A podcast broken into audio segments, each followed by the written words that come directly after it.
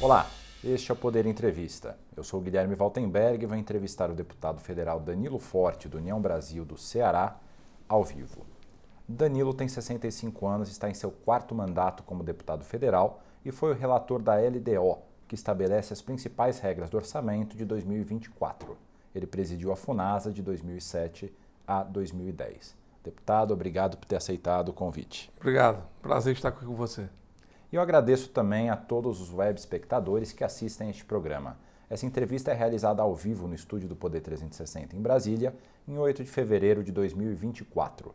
E para ficar sempre bem informado, inscreva-se no canal do Poder 360, ative as notificações e não perca nenhuma informação relevante. E eu começo a entrevista perguntando, deputado, como é que o Congresso vê operações da Polícia Federal, como as ocorridas na manhã dessa quinta-feira, contra o ex-presidente Jair Bolsonaro e os seus aliados? Eu acho preocupante, porque no momento em que a gente está precisando de harmonia, no momento que o Brasil está precisando de uma pacificação, manter essa polarização, manter essa corda esticada, prejudica inclusive as votações das matérias que são importantes para o Brasil.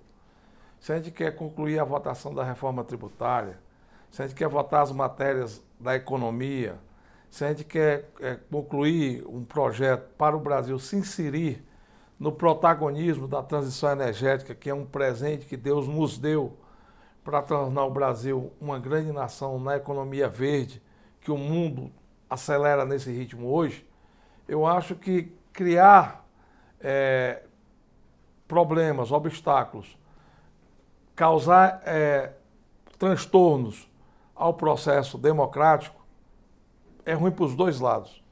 É ruim para quem fez movimentações no passado e as urnas o condenaram, como é ruim para quem está no presente precisando fazer as mudanças que o país precisa fazer para avançar. E o Brasil está cansado de perder a oportunidade de perder tempo. Então, a operação não é da Polícia Federal, a operação é do Supremo Tribunal Federal, né, num, numa ação monocrática de um ministro, que determina prisões, busca e apreensão, e muitas vezes sem o devido zelo com o processo legal, sem as estabilidades que o Estado Democrático de Direito nos permite, e isso causa um transtorno muito grande, porque cria né, uma cicatriz na política democrática e cria também um, uma situação ah, embaraçosa para o parlamento, principalmente. Porque no parlamento a gente precisa construir consensos. E na medida que você radicaliza e você tem uma polarização e tem forças ali representadas, porque o parlamento, o Congresso Nacional, representa o todo da sociedade, você cria inclusive obstáculos para avançar nas pautas de votação das matérias importantes. Nós temos aí que concluir a, questão do orçamento de 2024, né, que foi, tiveram muitos vetos inclusive na própria execução orçamentária. Nós temos que concluir a questão de matérias importantes para a economia, como a desoneração de 18 setores da economia brasileira que precisam avançar na geração de emprego. Nós precisamos concluir a reforma tributária, que é fundamental num país que tem uma carga tributária que é impeditiva, inclusive, para a geração de emprego, para o desenvolvimento econômico. Votarmos essa matéria para dar competitividade à economia do Brasil lá fora. Né? Então, acho que tem muita coisa em jogo que fica à mercê né, de um clima político que deveria ter sido superado pela eleição. Né? Vamos deixar o palanque para o processo eleitoral. Né? A eleição desse ano é dos municípios. Os municípios são eleições localizadas. No município a preocupação é se a cidade está limpa, se o, a, a sarjeta está pintada, se a escola está funcionando, se a saúde está atendendo bem os munícipes. É, essas são as questões mais do município. Se a gente tudo quiser trazer para a polarização nacional, eu acho que o Brasil vai mais uma vez ficar patinando na história e nós não vamos conseguir avançar.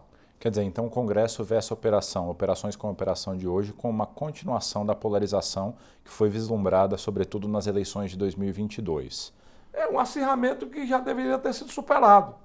Né? Eu acho que, primeiro, as urnas já puniram. Segundo, eu acho que aquele mal feito né, do dia 8 de janeiro, que foi um desastre para o Brasil, também aí já tem muita gente que já está punida por isso. Né? Agora, na medida que você fica esticando a corda e fica criando situações né, e constrangimentos, muitas vezes, e tentando com isso é, macular né, a política, porque querendo ou não querendo, você com isso também você está maculando segmentos que estão na política, o que é que você faz? Com isso você cria uma condição de emperramento do avanço do processo democrático. Né? Você tira de um polo e coloca no outro. Então você quer que isso aconteça com isso? Muitas vezes você inibe um, um, um movimento constante, democrático, de debate, de diálogo, e cria um, acirramento de xingamento, de agressões desnecessário, porque o lado é, que hoje está sendo, é, inclusive, objeto da operação, amanhã ele vai estar no plenário da Câmara questionando o porquê e, ao mesmo tempo, confrontando as ações que estão sendo feitas. Então, em vez de você estar avançando, você está regredindo.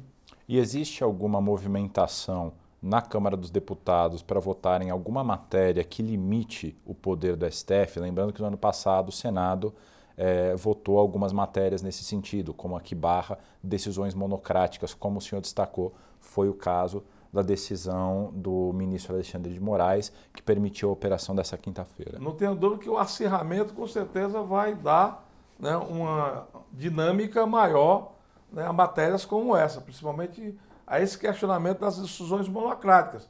Porque tanto é, tem essa questão da democracia, que está aí sendo questionada, como também tem matérias que têm impacto na economia, né, como essa questão do perdão das dívidas das empresas na Lava Jato, isso teve uma repercussão negativa muito grande para o Brasil internamente e externamente. Uhum. Né? Isso, foi uma decisão foi, monocrática também. Foi, foi, uma decisão monocrática e foi pauta, inclusive, da imprensa internacional. Então, quer dizer, o Brasil está sendo prejudicado na economia, na imagem que o país precisa ter para dar segurança jurídica aos investidores e, do outro lado, também está sendo criado um problema político né, na convivência que os diversos segmentos da política precisam ter para poder, inclusive, avançar nas suas pautas dentro do parlamento. Então, tudo isso converge numa situação de que nós precisamos fazer uma reforma, inclusive, é, do setor jurídico do país. Né? Eu acho que, por exemplo, até a semana questionei e encontrei respaldo já no, em alguns colegas, que nós temos a revisão do Código de Processo Penal. O Código de Processo Penal do Brasil ainda é de 46. E tem um projeto de lei que foi aprovado pelo, que ainda é de autoria do presidente Sarney, quando era senador, né? que está na Câmara desde está mais de 10 anos na Câmara, e a gente precisa dar ao Brasil um processo penal dinâmico, né? diante do mundo que nós estamos vivendo hoje. E não baseado no sistema analógico que se vivia há 20, 30, 40, 50 anos atrás, mas já dentro de uma dinâmica né, de celeridade do processo, é, os papéis claros da primeira instância, da segunda instância, das decisões monocráticas, das decisões coletivas, da questão da suspeição, que hoje também é muito comum né, se questionar no, no processo jurídico brasileiro, e ao mesmo tempo você atualizar e diminuir a impunidade, que é o que tanto macula a estrutura judiciária do Brasil. Então eu acho que retomar a reforma do Código de Processo Penal, ver as matérias que estão aí colocadas com relação a própria é, situação da modernização da, das ações judiciais, né, do papel do judiciário dentro dessa tríade que, dos poderes judiciário, executivo e legislativo, para que o judiciário não se transforme, como muitos pretendem, numa casa moderadora, mas seja um elo de cobrança da, do cumprimento né, das leis do país né, nas ações judiciais, eu acho que é um debate que vai ser é, aflorado e operações como essa de hoje, com certeza, criam né, é, um ambiente né, de preocupação e, ao mesmo tempo, de cobrança da sociedade com relação a essas atitudes.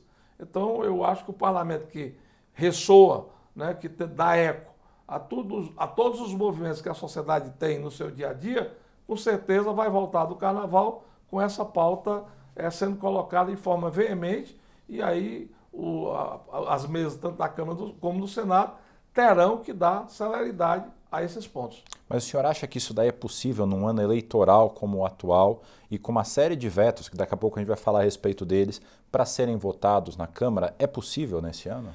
Inverte um pouco a lógica, porque primeiro você cuida da economia, primeiro, primeiro o pão, né? depois a razão.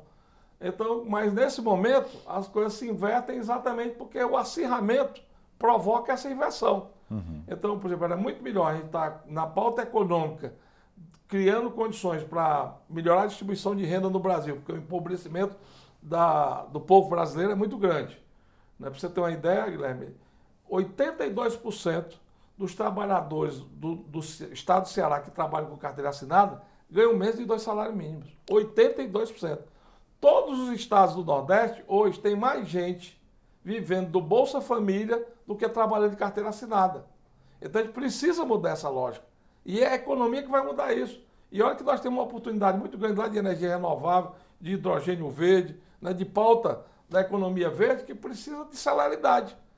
E no momento que a gente está começando um ano legislativo, que a gente poderia estar tá priorizando essas matérias, inclusive a reforma tributária para dar competitividade à indústria nacional que gera emprego, nós estamos exatamente desvirtuando essa pauta para um debate é, que não estava na prioridade até então colocada, mas que com certeza, com esse acirramento, essa polarização, vai vir com muita força agora após o carnaval. E o senhor avalia que o presidente Lira, que é quem comanda ali a pauta dos trabalhos na Câmara dos Deputados, ele vai ter disposição para fazer, para pautar esses temas?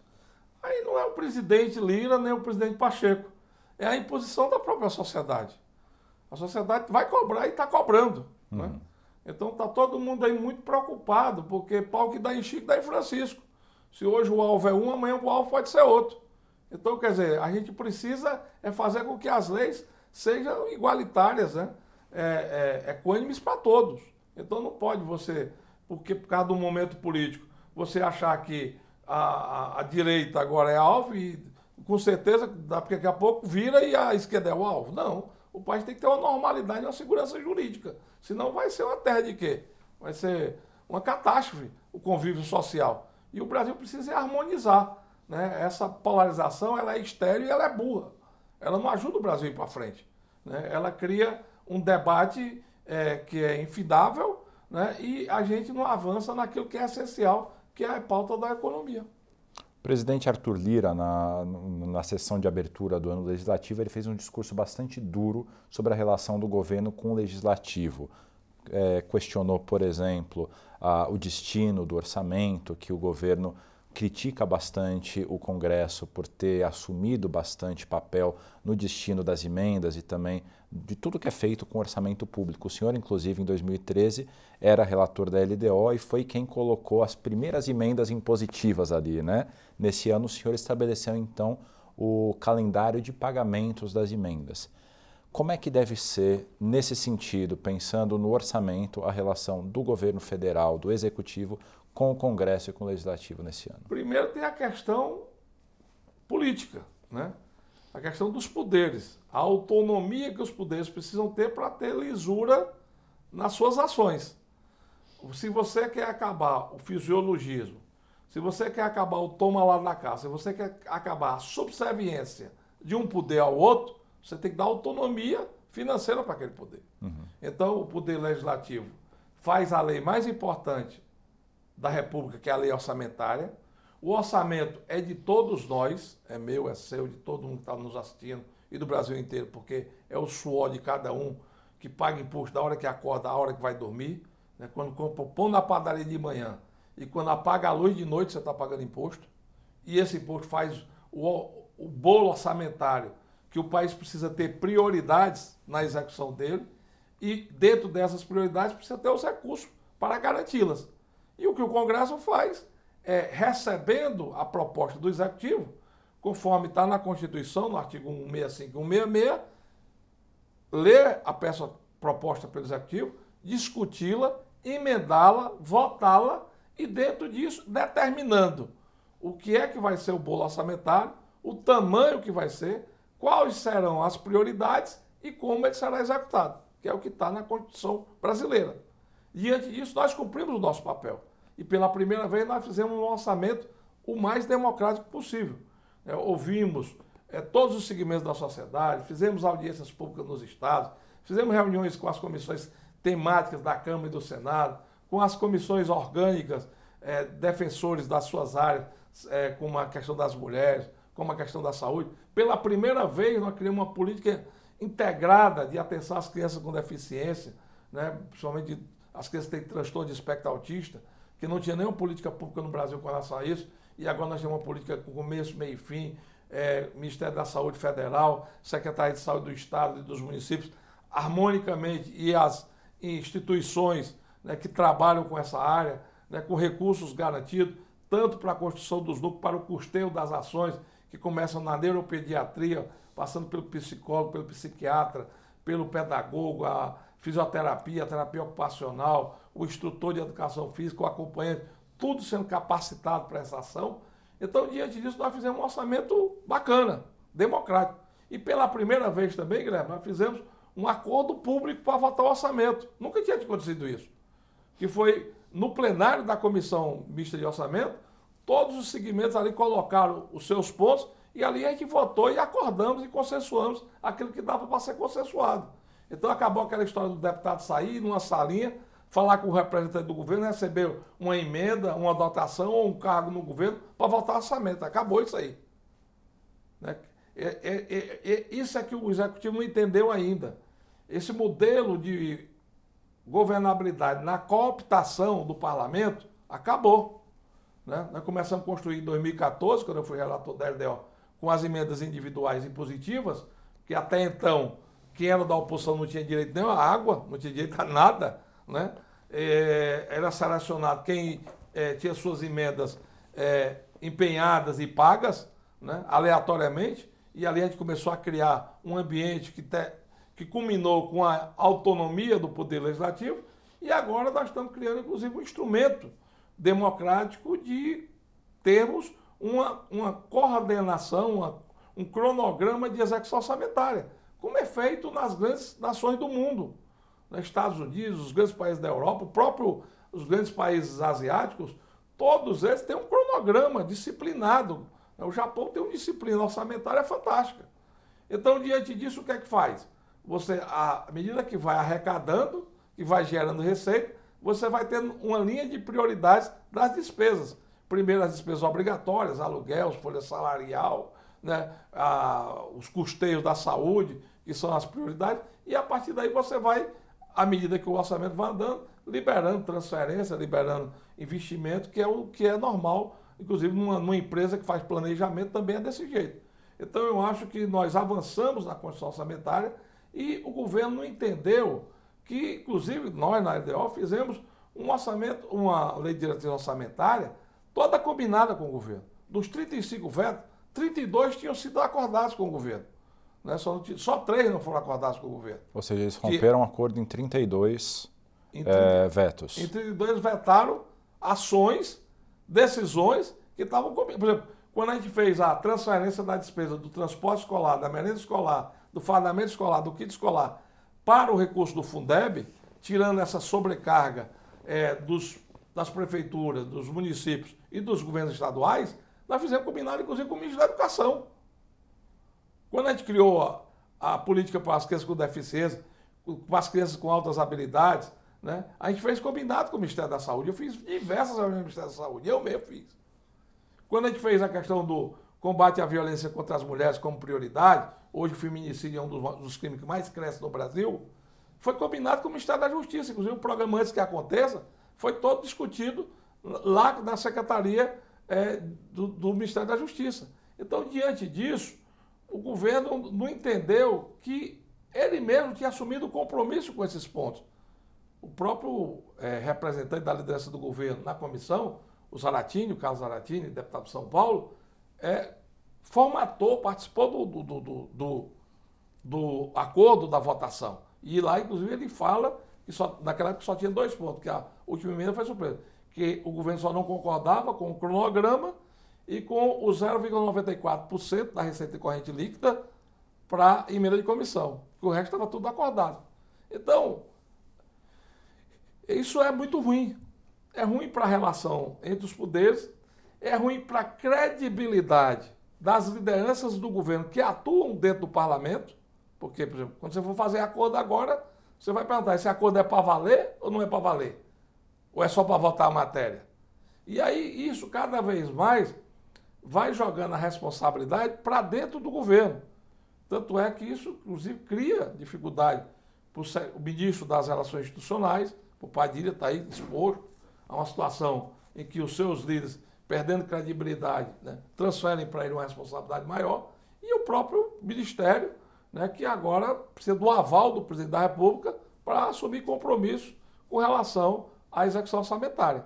Então, eu acho que isso é uma preocupação, inclusive, que eu exalei tanto para dentro do parlamento, nas conversas que tive com o presidente da Casa, Arthur como exalei para o próprio governo, na oportunidade que tive de conversar com o ministro Padilha. E eu disse, olha, isso vai criar dificuldade, já está criando.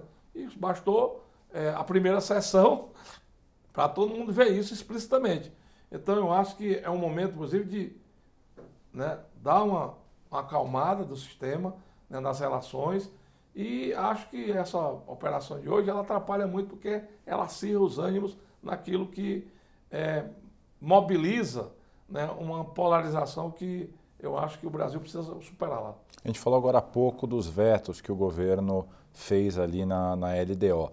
Um dos que recebe mais crítica é justamente o veto a esse cronograma de empenho das emendas, que, segundo a LDO, teria que ser todo feito ainda no primeiro semestre. E por ser um ano eleitoral, isso é especialmente importante porque os novos empenhos têm que parar em agosto, três meses antes das eleições, para julho. Julho. Junho. Perfeito. Então, exatamente no primeiro semestre, até junho, tem que ser empenhado tudo, senão não vai poder mais ser empenhado até as eleições. E isso prejudica muitos planos políticos de diversos deputados nas suas áreas respectivas, onde eles, é, por onde eles foram eleitos. Esse veto, se for para plenário, cai ou não cai? Para plenário ele tem que ir. Não tem como não ir para o plenário. Uhum. Eu acho que agora é agilizar né, a sessão do Congresso, que aí tem que ser sessão conjunta Câmara e Senado, para fazer a votação logo dos vetos, porque senão você vai dificultar a própria relação. E segundo, é, o cronograma é um planejamento. Isso dá segurança jurídica, isso dá previsibilidade. É, eu defendo orçamento 100% impositivo. Então, nessas matérias que são impositivas, você tem um planejamento para executar, é bom para o governo. E o governo não entendeu isso. É bom para o governo. Por quê? Porque ele se disciplina. É bom para o país, por quê? Porque o país passa a ter previsibilidade do seu gasto orçamentário. E não é uma coisa aleatória, não é uma coisa só. Se elas são impositivas, elas têm que ser pagas. E elas têm que ser priorizadas. Então, dentro dessa linha de prioridade, de cumprimento, é, ficaria no primeiro semestre as emendas da saúde, que são vitais, porque é vida, né? inclusive no ano passado, todo o transtorno que teve na liberação orçamentária, a saúde começou a ser paga de outubro para novembro. Então tiveram vários municípios que tiveram problemas seríssimos de fechar hospitais, né, de parar a distribuição de medicamentos, inclusive é, remédios, remédios essenciais, remédio para pressão, para diabetes, foram suspensas a entrega porque não tinham recurso para comprar. Então, você tendo um planejamento, isso não vai faltar. Então, no primeiro semestre, se pagaria as emendas da saúde e se pagaria as emendas de transferência fundo a fundo no que diz respeito à saúde e desenvolvimento social.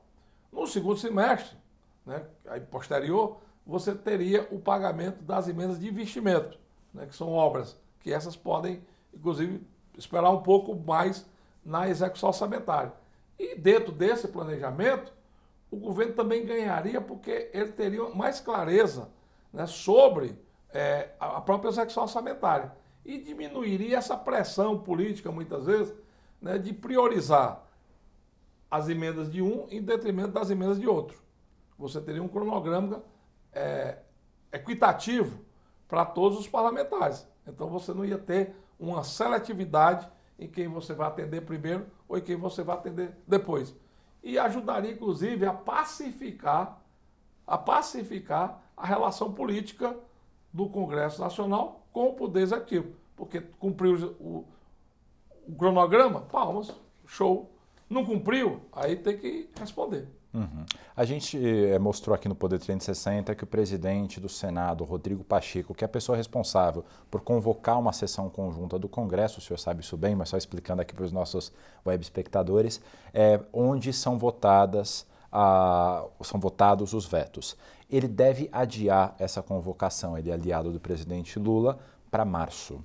Prejudica é. o calendário? Mas o regimento abre espaço para que os parlamentares façam a convocação né, o regimento comum do Congresso Nacional, é, os parlamentares podem fazer o requerimento e, inclusive, exigir a, convocação extraordinária é, do Congresso Nacional. Isso daí então, é o plano de vocês? Então, eu acho que se o, o presidente Pacheco, né, até a primeira semana após o Carnaval, não colocar claramente a data da convocação, eu não tenho dúvida que as bancadas, tanto da Câmara como do Senado, vão apresentar um requerimento, porque isso mobiliza e tem um debate consolidado com relação a isso. Né? Não foi uma coisa monocrática minha que fez a peça. Né? Nós envolvemos todo o parlamento e todos os segmentos da sociedade.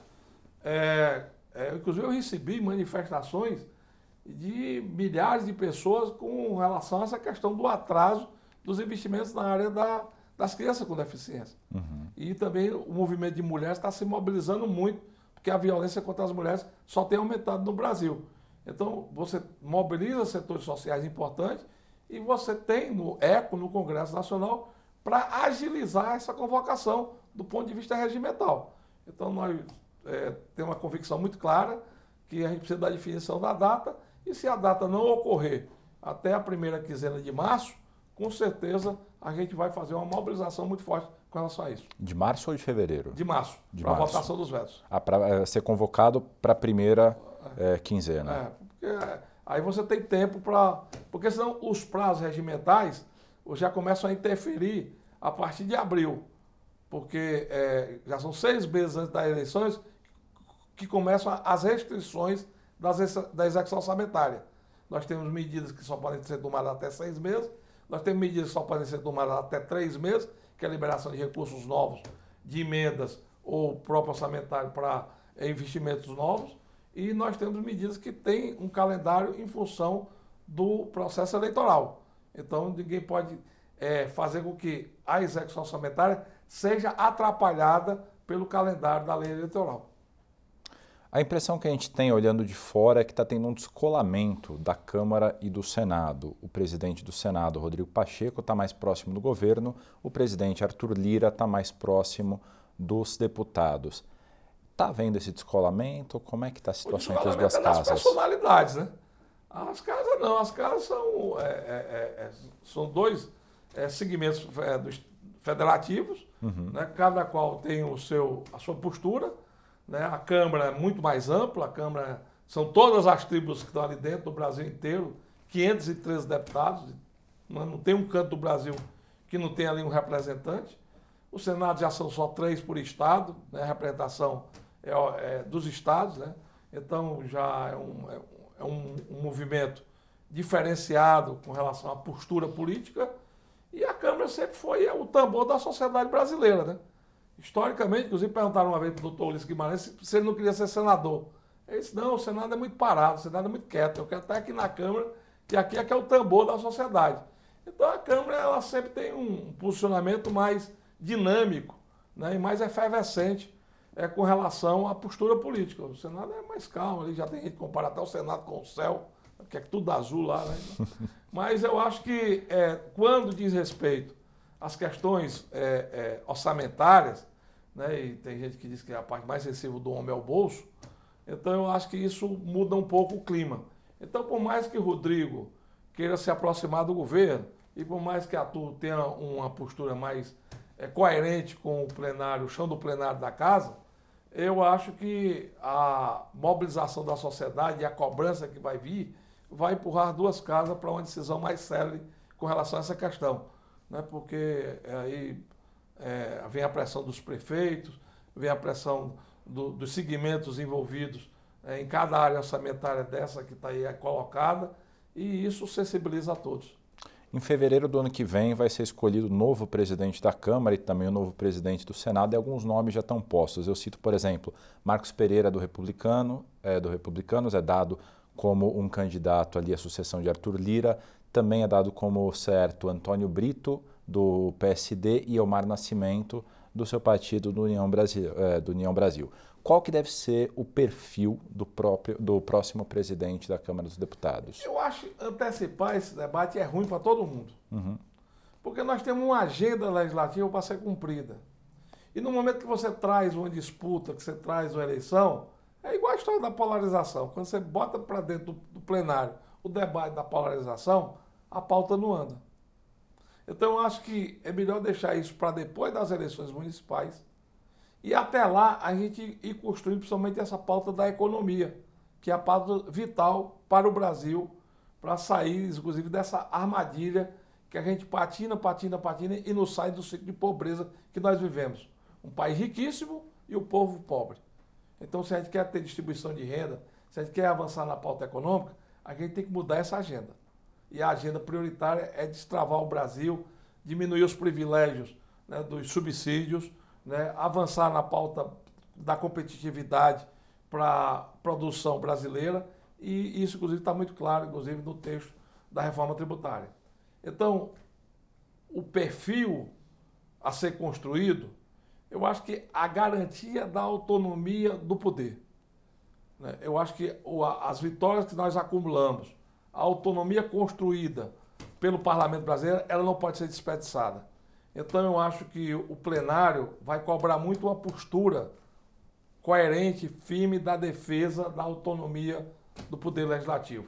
E quem vier a ser candidato tentando ser um malandrão para atender a dois senhores ou para fazer um jogo de entrega sem a, a verdadeira reciprocidade que o parlamento exige hoje, eu acho que vai durar pouco.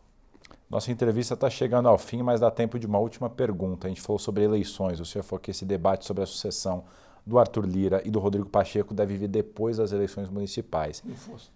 Então vamos pensar agora nas eleições municipais. Como essas eleições vão influenciar o dia a dia do Congresso até outubro?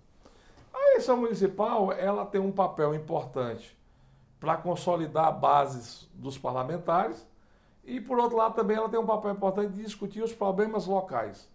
Né? Eu acho que é, existe uma máxima até que diz o seguinte: o governo federal cuida da economia, os governos estaduais cuidam da infraestrutura, né? saneamento, estrada, né? atração de, de indústrias é, para gerar emprego, e os governos municipais cuidam do dia a dia das pessoas. É o transporte coletivo, é a limpeza da cidade, é a escola, é a saúde, é, a atenção de, é, a saúde dentária, é, odontológica. Então, quer dizer, são coisas mais próximas das pessoas no seu dia a dia. E diante desse quadro que nós estamos vivendo, eu acho que nós temos aí duas situações. Uma, primeiro que é, essa questão local não seja contaminada pela polarização nacional, porque ela é nociva. Segundo, e pela radicalização, que também é muito ruim. Segundo, é que a gente conduza esse processo de forma tal que a gente possa corresponder à expectativa do eleitor no município, às suas questões do seu dia a dia, principalmente no que diz respeito hoje ao sofrimento que a população mais vive, que é a questão da saúde, a questão da segurança e a questão do emprego. Né? Isso são pontos importantes que a gente precisa discutir e precisa ver como a gente tem condições de, na política, construir soluções para esses problemas. Chega ao final essa edição do Poder Entrevista. Em nome do jornal digital Poder 360, eu agradeço ao deputado Danilo Forte, do Ceará. Obrigado a você, Guilherme. Obrigado a todos que fazem o Poder 360 e obrigado especial a quem está com paciência para nos ouvir. E agradeço também a todos os web espectadores que assistiram a esse programa. Essa entrevista foi realizada ao vivo no estúdio do Poder 360 em Brasília em 8 de fevereiro de 2024. E para ficar sempre bem informado, você já sabe, inscreva-se no canal do Poder 360, ative as notificações e não perca nenhuma informação relevante. Muito obrigado e até a próxima. Poder Monitor. Acesse agora e ganhe 30 dias grátis.